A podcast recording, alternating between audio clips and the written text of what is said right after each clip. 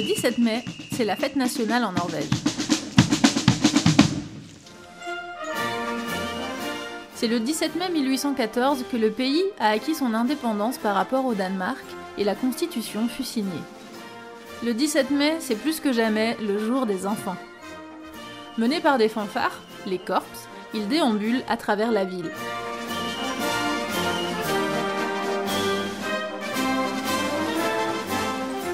J'ai demandé à plusieurs personnes du corps ce que le 17 mai représentait pour eux. For meg er 17. mai en eh, festdag med mye korpsmusikk, glade barn og festkledde mennesker. À Oslo, le cortège est salué par la famille royale du haut de son balcon. L'atmosphère pacifique et joyeuse, ainsi que la place privilégiée donnée aux enfants, donnent à cette fête un caractère atypique.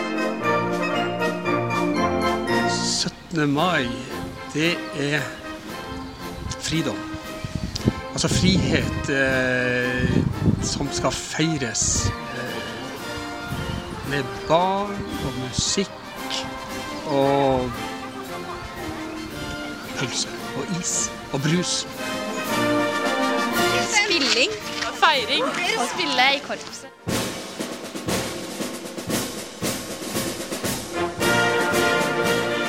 C'est aussi l'occasion de porter son costume traditionnel, le bunad. Il symbolise l'identité nationale et culturelle du pays. Il en existe un par région, avec des couleurs, des broderies et des bijoux différents. Il faut plusieurs mois pour confectionner un bunad. Entre 2000 et 8000 euros, le prix dépend du nombre de bijoux et du détail des broderies. Le bunad se porte lors de grandes occasions, comme les mariages, baptêmes, confirmations et bien sûr le jour de la fête nationale. Det har jo alltid vært eh, korps siden jeg var barn. Jeg husker første gang jeg så korps, det var på utsida av butikken hjemme på 17. mai. Sikkert fire-fem år og tenkte sånn skal jeg. Quelques mois après la signature de la Constitution, la Norvège est contrainte d'entrer en union avec la Suède.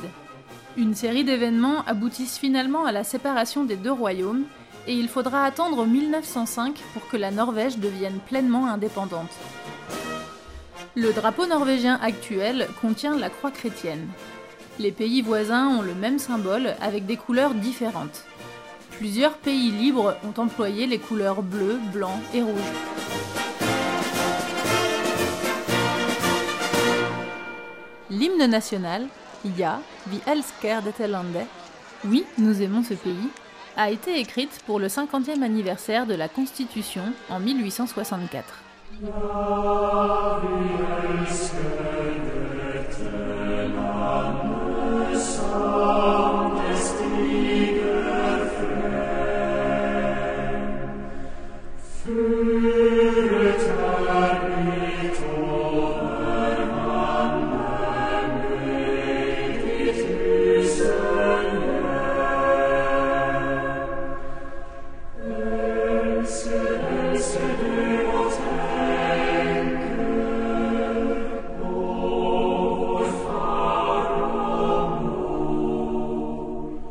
Le 17 mai marque aussi la fin de la période de fête pour les Russes, les étudiants bacheliers sur le point d'achever leur 12e année de scolarité.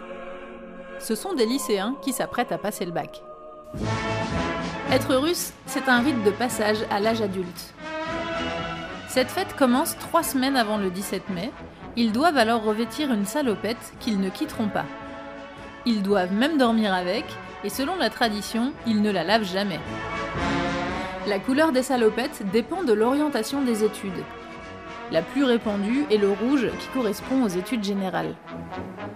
Il y a aussi le bleu pour les écoles de commerce, le noir pour les études professionnelles, le vert pour le secteur agricole et le blanc pour la médecine. Les Russes économisent pendant plusieurs années pour s'offrir un bus. Complètement repeints, ils sont utilisés tous les jours pour faire la fête. Entièrement équipés de systèmes de sonorisation et d'éclairage, ces bus de Russes ne passent pas inaperçus. Chaque étudiant fait imprimer des cartes, du style carte de visite, sur lesquels il écrit ce qu'il souhaite, des expressions qu'il aime utiliser, des blagues, ou ce que représente pour lui cette période si particulière. La tradition est de distribuer ces cartes aux plus jeunes, les enfants adorent aller demander des cartes aux Russes.